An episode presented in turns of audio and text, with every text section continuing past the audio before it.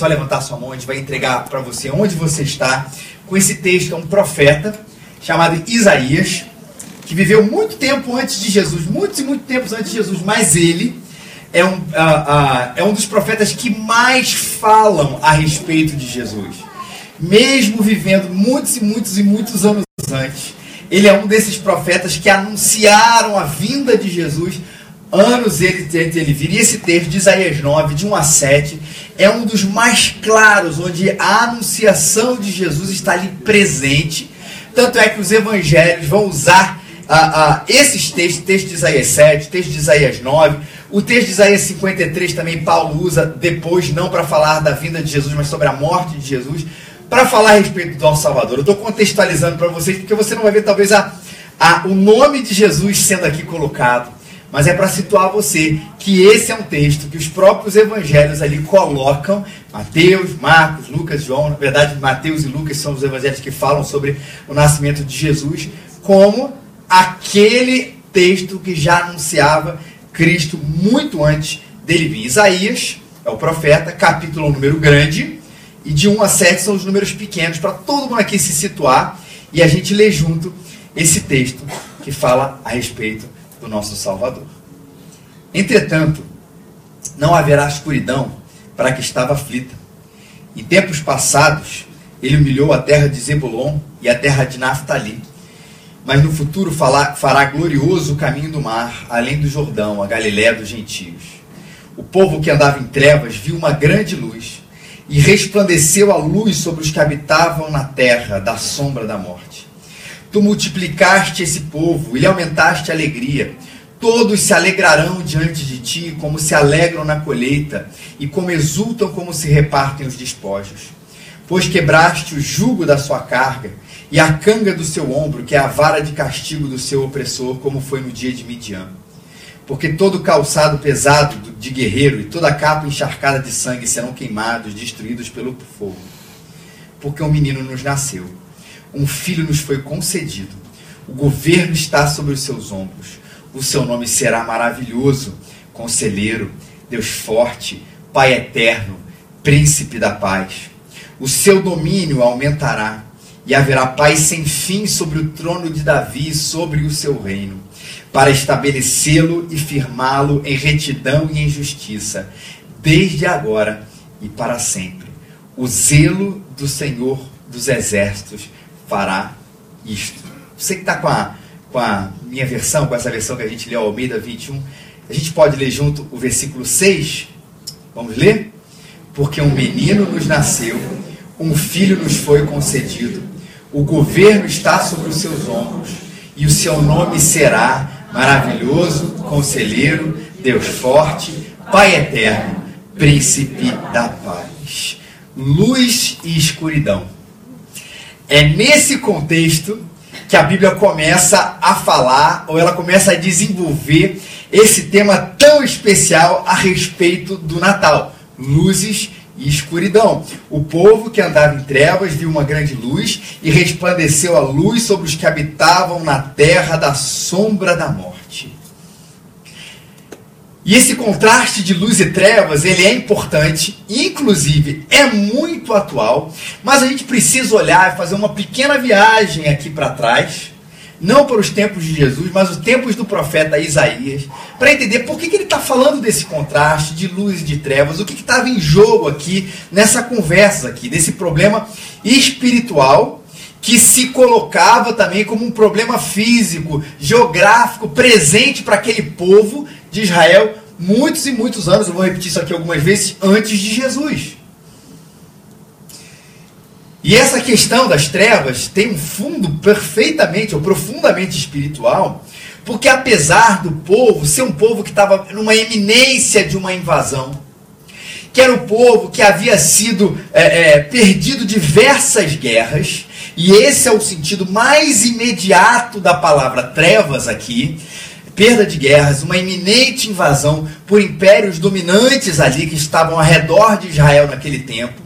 A causa principal pela qual tudo isso estava acontecendo, a causa principal aos ataques a esse povo, a explicação dada pelo próprio Deus é que tudo isso era uma consequência da confia, consequência da falta de confiança que Deus daria ao seu próprio povo.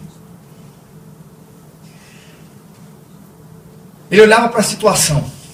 O profeta olhou para a situação do seu povo e falou: "Tá vendo essas trevas físicas? Elas vêm de umas trevas espirituais.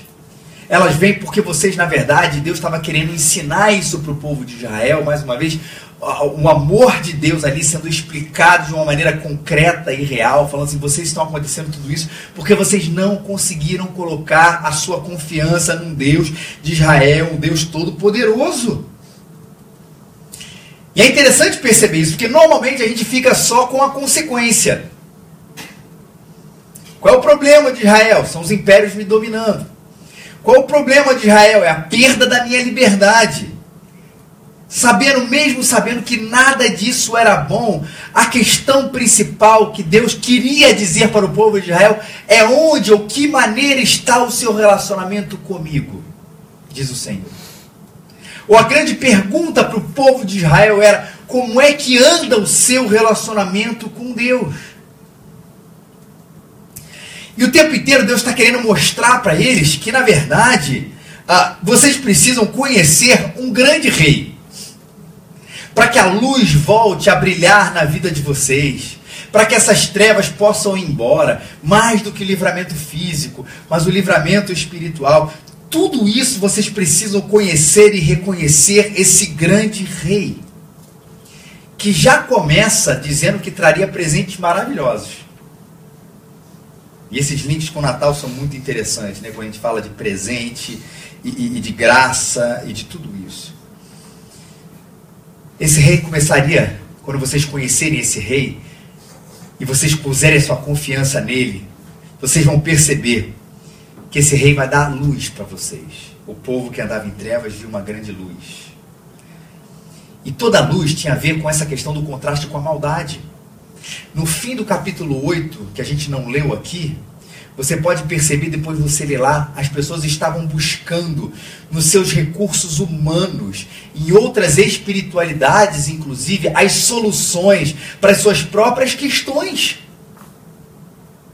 O mundo está mal.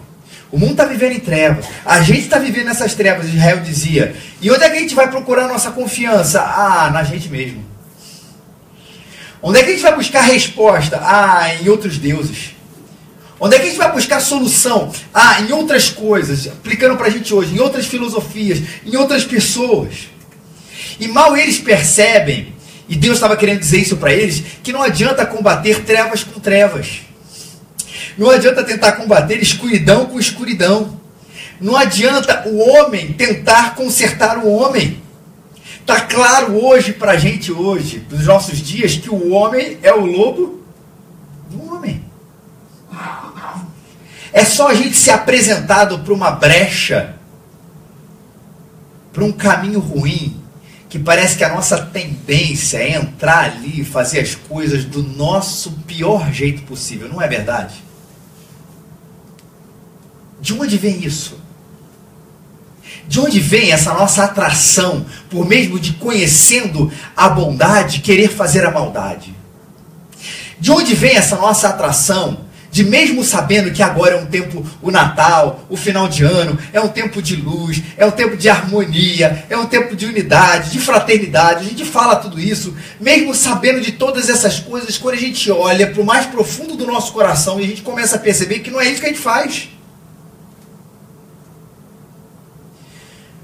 É óbvio que a gente vai resultar aqui numa coisa otimista, calma. Mas eu sempre, eu, esse ano, cada vez mais ficou claro, pelo menos para mim, que a humanidade é um negócio que não deu certo. Não deu. Uma vez a gente estava questionando isso numa, num estudo. Falei assim, Felipe, as coisas, segundo a Bíblia, elas vão melhorar? Falei assim, depende de que tempo a gente está falando. Se a gente está falando nesse tempo de vida, não o nosso tempo de vida, mas no tempo onde a, a, a terra ainda vai persistir aqui, a gente vai ver melhora, piora, melhora e piora, melhora e piora. Mas nunca aquela grande melhora. Por quê? Porque nós estamos buscando a solução em quem, gente? Em nós mesmos. Ah, mas quando vier, está chegando em 2018, né? O ano mais complicado das redes sociais, porque é ano de eleição. Ah, quando o meu presidente, quando a minha presidente, quando o meu deputado, quando o meu partido ascender ao poder, acho que vocês vão saber o que, que vai mudar no nosso país. Ah, se a gente fosse como o país tal. Ah, se a gente tivesse a educação do país tal. E eu não estou dizendo que nada pode melhorar, gente. Mas no fundo, no fundo, nós estamos procurando alguma coisa perfeita em nós mesmos.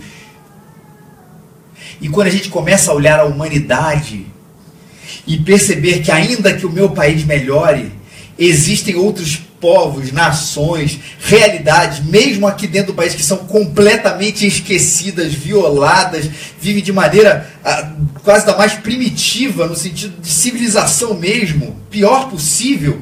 A gente começa a perceber que existe um problema que não está, a, a cuja solução não está nos nossos novos sistemas, mas o problema está no homem.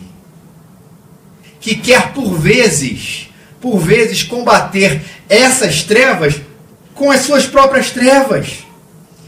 E Deus está dizendo que se a nossa confiança está nele, a gente vai conseguir combater pela primeira vez, mesmo que isso não seja de maneira perfeita aqui nessa terra, mas quando nós morarmos com ele na eternidade, a gente vai perceber que é luz com luz, porque ele é a nossa luz.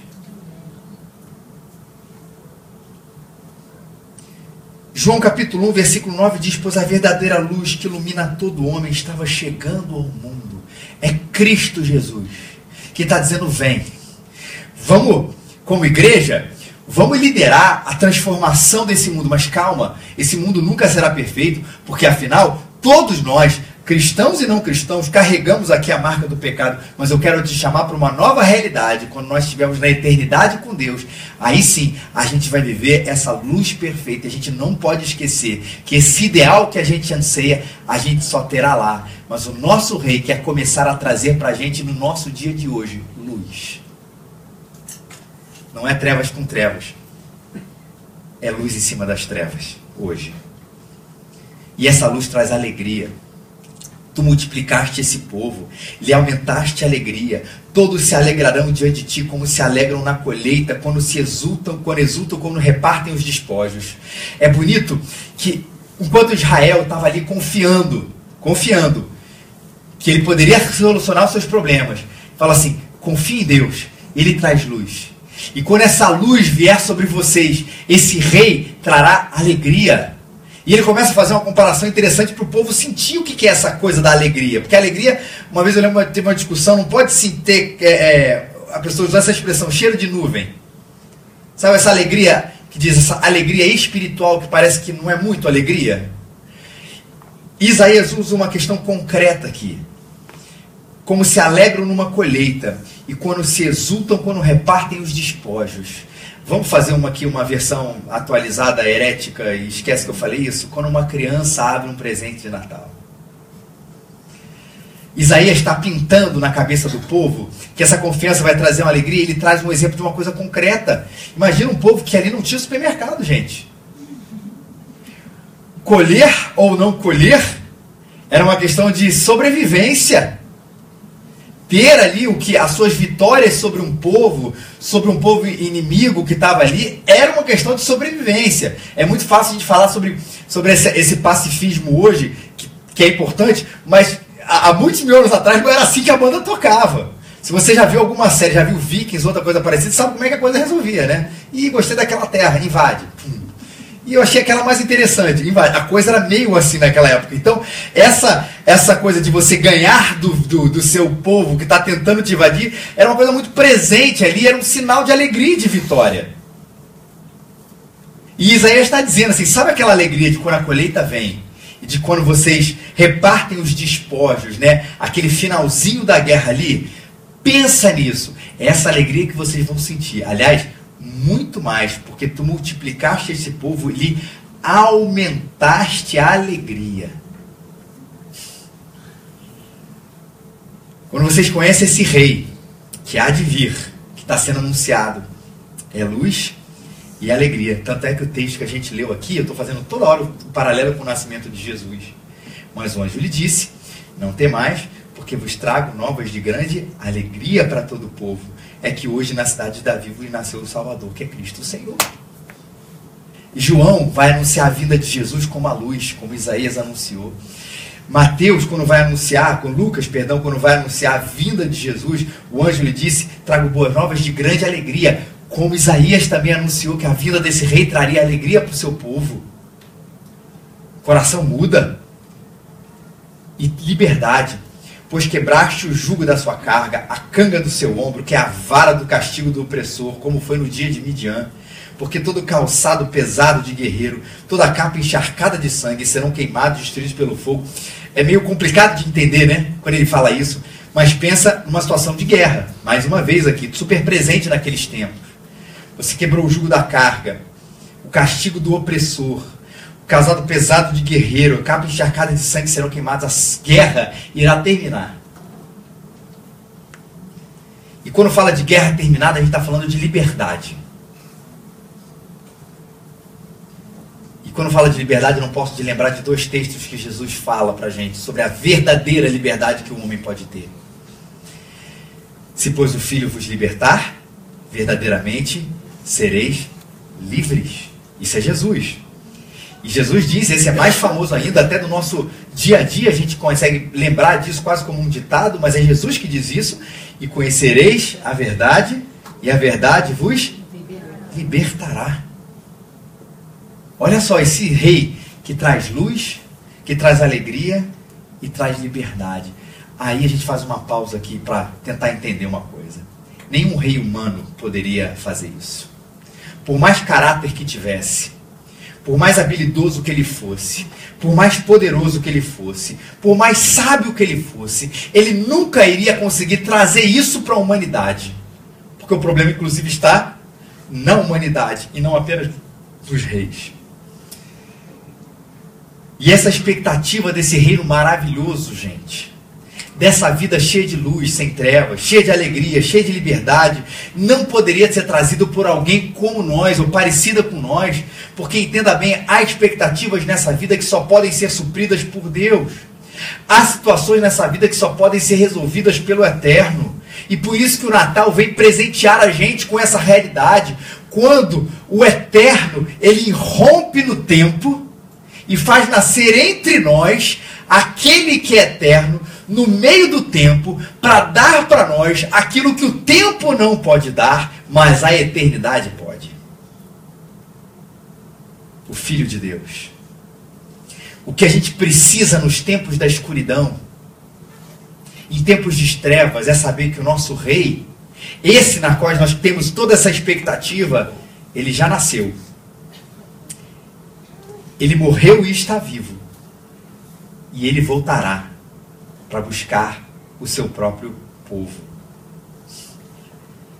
Em tempos de escuridão, a gente precisa saber reconhecer que esse Deus, Rei, já nasceu, está vivo e ele voltará. E o texto de Isaías agora continua falando sobre que rei é esse. E aí vem o texto: um menino nos nasceu, um filho nos foi concedido, governo está sobre os seus ombros e o seu nome será maravilhoso, conselheiro, Deus forte, Pai eterno, príncipe da paz. Se a gente tem essa expectativa por alguma coisa nova, diferente, ela já veio. O eterno irrompeu no tempo. E esse rei, primeira afirmação, que por mais óbvia que possa parecer, ela precisa reafirmar ele governa tem a história de que a rainha da Inglaterra ela reina, mas não governa. O nosso rei reina e governa. E hoje a gente tem uma sensação muito grande de desgoverno, não temos, gente? Na nossa cidade, no nosso estado, no nosso país. A gente não tem essa sensação um pouquinho?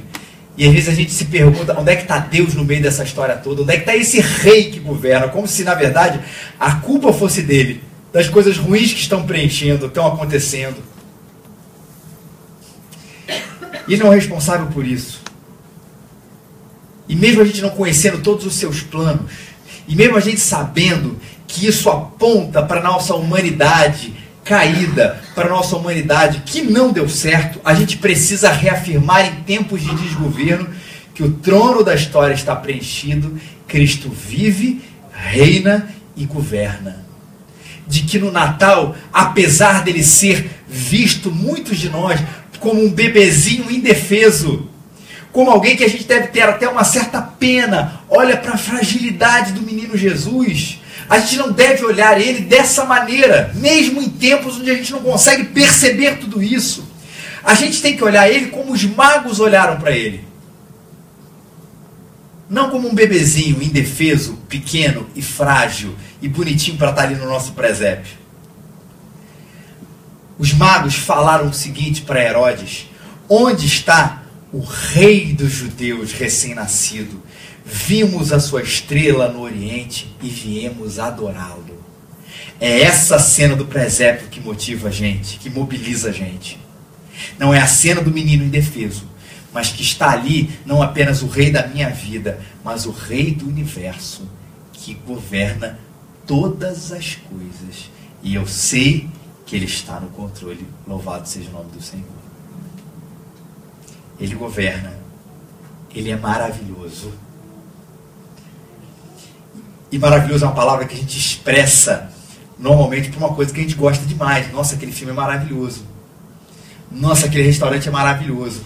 Só que na verdade o sentido mesmo dessa palavra não é maravilhoso daquilo que me encanta, daquilo que enche os meus olhos, mas aquilo que na verdade ela é incompreensível aos meus olhos. E o adjetivo para isso é maravilhoso. Por isso a ideia do incompreensível aos olhos, que é a ideia do sentido mesmo da palavra maravilhoso, vai apontar para a gente para uma coisa que só pode ser divina. Ora, se isso é maravilhoso, se isso é para além da minha compreensão, se isso é para além dos que os meus olhos podem perceber, isso só pode ter vindo do eterno de Deus.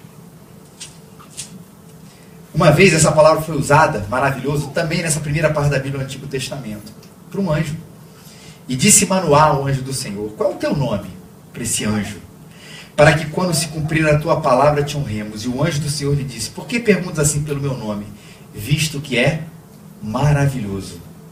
Não é visto que é muito bonito, visto que é para além dos nossos olhos possam perceber. Essa natureza incompreensível aponta para a divindade. O que, que quer dizer, gente? Esse rei não governa como os governantes que estão sobre nós. Esse rei não faz campanha. Esse rei não usa as nossas armas. Esse rei não precisa de popularidade para tomar suas decisões. Esse rei não precisa que alguém, com uma parte da sociedade, da população, faça a sua parte para que ele possa fazer a dele. Esse rei não precisa de alianças para que ele possa governar. Esse rei está acima de todos, porque ele é o rei dos reis, maravilhoso, divino, acima de qualquer governo, sem precisar consultar ninguém para isso. Esse é o Jesus que nasceu no Natal.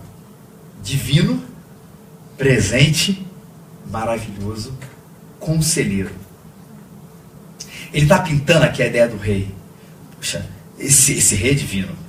É maravilhoso. Os nossos olhos não podem compreender o que ele faz e com a maneira como ele governa. E ele é conselheiro. Ele sabe o que é melhor para o seu povo. Ele é o dono de toda a ciência. Ele é o criador do mundo. O próprio profeta Isaías vai dizer no capítulo 40: quem definiu limites para o Espírito do Senhor? Quem o instruiu como seu conselheiro? A quem o Senhor consultou que pudesse esclarecê-lo, que lhe ensinasse a julgar com justiça? Quem lhe ensinou o conhecimento? Quem lhe aponta o caminho da sabedoria? Isaías está de alguma maneira tentando mostrar para a gente que existe uma figura eterna que não precisa tomar conselho com ninguém. Porque afinal é o Criador de todas as coisas. Porque afinal é o Criador de todas as leis. Porque afinal conhece a humanidade, conhece a história, como ninguém, porque a governa e a fez e a criou. O tempo não está dado, o tempo foi um dia criado e quem criou todas essas coisas foi o Eterno. Então aqui ele deve pedir conselho para tomar alguma decisão a ninguém.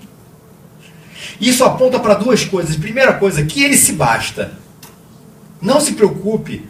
esse rei maravilhoso, divino, ele governa muito bem todas as coisas. Mas sabe o que é maravilhoso nisso? Usando a palavra? É que a gente pode tomar conselho com ele. Rei é uma coisa que foge um pouco da nossa, da nossa, da nossa imaginação. A gente tem que quase sempre é, é, é, voltar para os filmes. Mas lembra, meu rei, estou aqui diante disso, com esse esse problema. O que, que eu faço? O rei tinha essa figura também de sabedoria e de conselho. Agora você imagina o que era naquele tempo, em qualquer tempo que seja, por menor que fosse povo, fosse o povo, como é que era ter acesso a esse rei para tomar um conselho sobre a sua vida? Não era um negócio simples. Não era um negócio que você batia ali na porta e falava assim, oh, eu quero falar com você. O que, que foi? Pô, rei, vamos tomar um cafezinho? Vamos lá no Starbucks, eu preciso fazer uma pergunta. A coisa não acontecia dessa maneira. É diferente com o nosso rei. A gente pode tomar conselho com ele. Eu posso perguntar a ele como posso viver a minha vida. Eu posso perguntar a ele como eu lido com o meu casamento. Eu posso perguntar a ele como lido com os meus conflitos. Os meus filhos podem perguntar a esse rei como é que eles lidam com a morte da tartaruga. Como é que eles lidam com um desenho errado que eles fizeram, com uma coisa banal da vida. Eles podem acessar esse rei e conversar e tomar conselho com ele, porque ele não está imóvel no seu trono.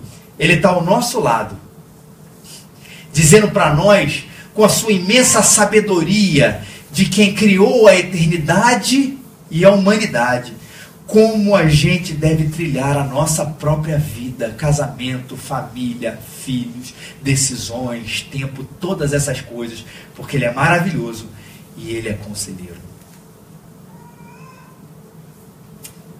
Mateus 1, 23 diz que a virgem engravidará e dará luz a um filho, a quem eles chamarão Emanuel, que significa Deus conosco. O nosso rei, maravilhoso, conselheiro, anda ao nosso lado. Deus forte.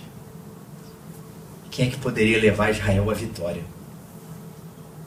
Quem é que poderia levar o povo de Deus à vitória?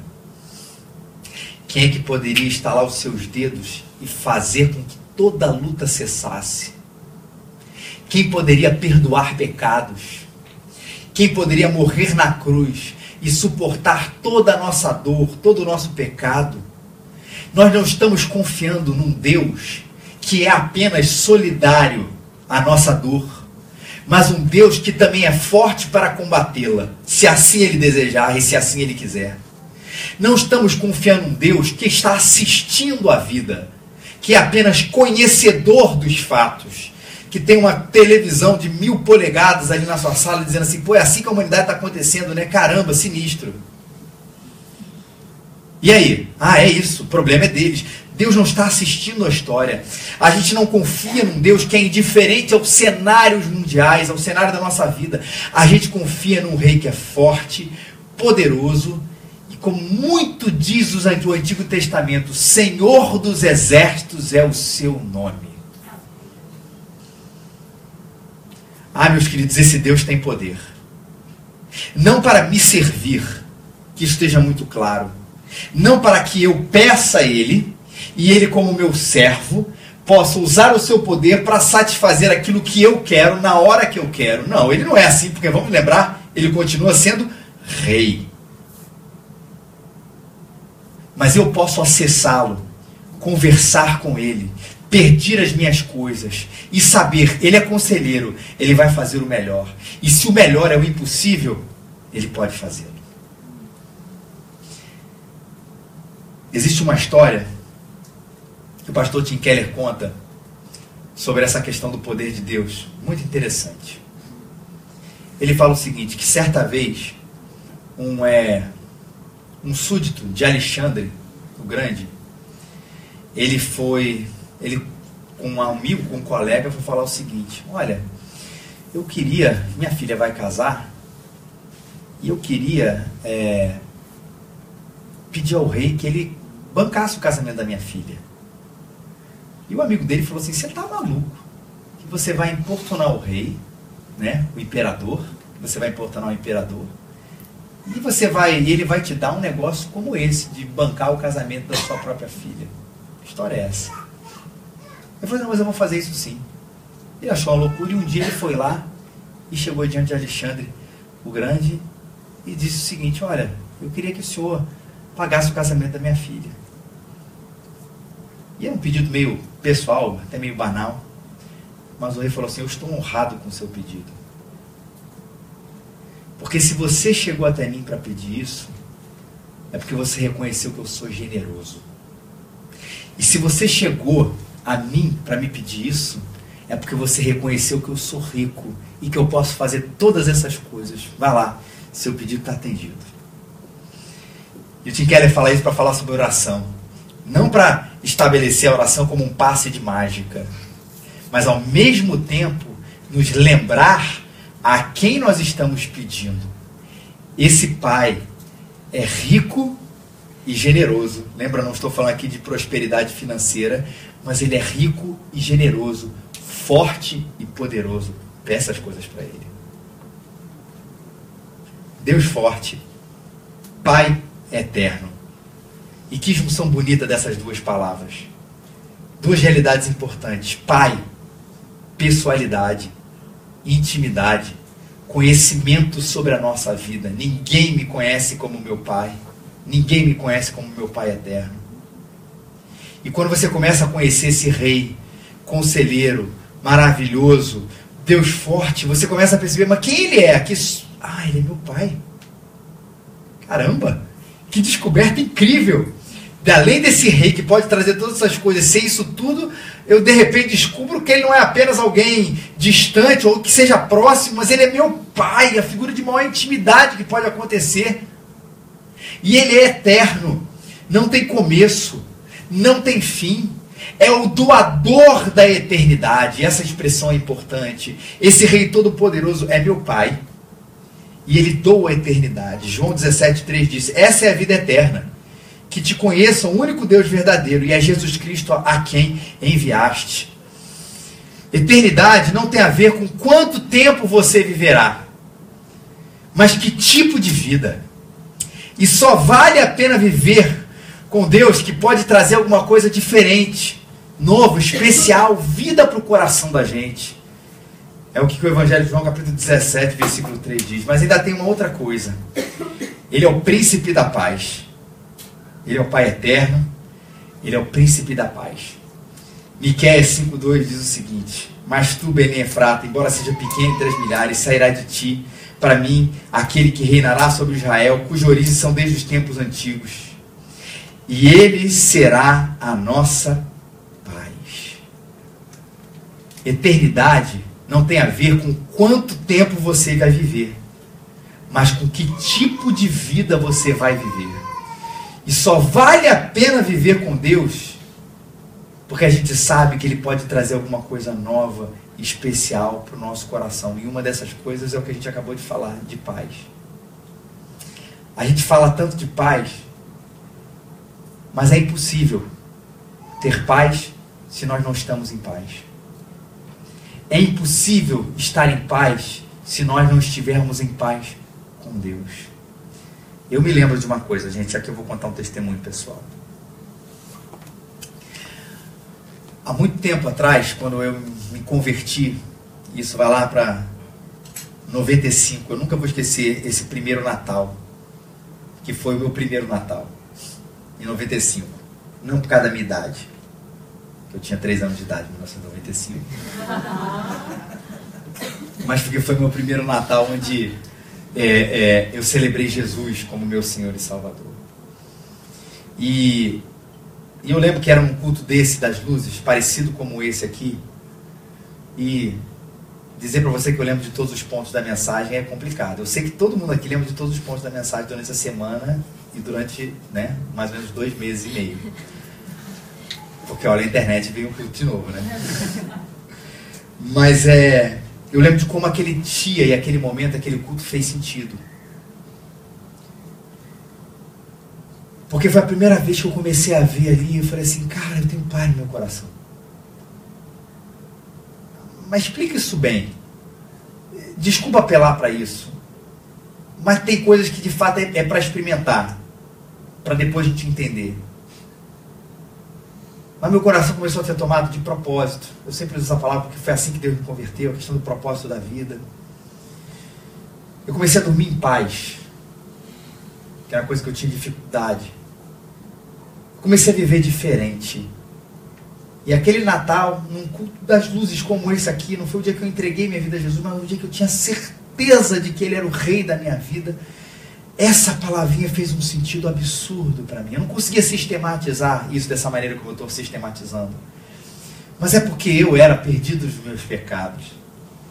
É porque eu era um homem que vivia sem Deus, tentando encontrar paz pelos meus próprios recursos.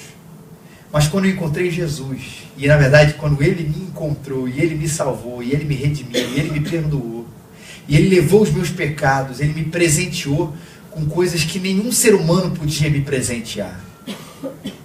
Até porque depois a gente começa a descobrir que paz na Bíblia não é a ausência de guerra mesmo. A palavra shalom, que a gente sabe tanto né, do hebraico, shalom, shalom Adonai. E shalom é plenitude, é vida, é graça. Ele transforma, e veja bem, ele não liberta os escravos e faz deles escravos livres. Ele faz dos escravos seus próprios filhos. Ele não dá apenas o perdão, como dizer, olha, acabou a pena, ele me dá graça para viver a vida. Ele não apenas perdoa aquilo que eu fiz de errado, mas ele me presenteia com uma nova vida, seja o meu passado tenha sido qual ele que foi. E é por isso que a gente pode desejar um feliz Natal para todo mundo, gente. Porque a gente tem sobre nós um rei maravilhoso, conselheiro, Deus forte, Pai da eternidade príncipe da paz. E ele nos fez isso, nos tirando das trevas e nos colocando para o seu reino. Se você ainda não entregou a sua vida para Jesus, entregue a sua vida hoje. E faça com que essa noite de 24 de dezembro de 2017 seja marcante. Não apenas você conhecendo uma nova religião, não é isso.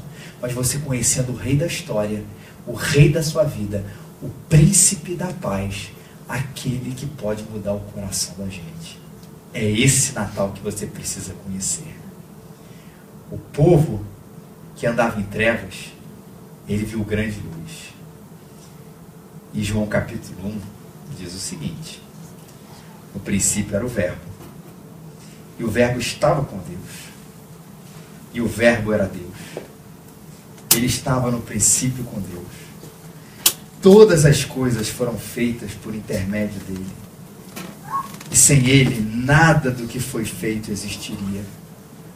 A vida estava nele. E ele era a luz dos homens. A luz resplandece nas trevas. E as trevas não prevaleceram contra ela. Houve um homem enviado por Deus. Seu nome era João. Ele veio como testemunha, a fim de dar testemunho da luz, para que todos crescem por meio dele. Ele não era luz, mas veio para dar testemunho da luz. Pois a verdadeira luz, que ilumina todo o homem, estava chegando ao mundo. O Verbo estava no mundo. E esse foi feito por meio dele, de Jesus, mas o mundo não o reconheceu. Ele veio para o que era seu, mas os seus não o reconheceram. Mas a todos quanto receberam, aos que creram no seu nome, deu-lhes a prerrogativa, o poder de se tornarem filhos de Deus, os quais não nasceram de linhagem humana, não nasceram do desejo da carne, não nasceram da vontade de homem, do homem, mas da vontade de Deus. E o Verbo se fez carne, habitou entre nós, cheio, pleno de graça e de verdade, e vimos a sua glória, como a glória unigênito do Pai. A vida estava nele e era a luz dos homens.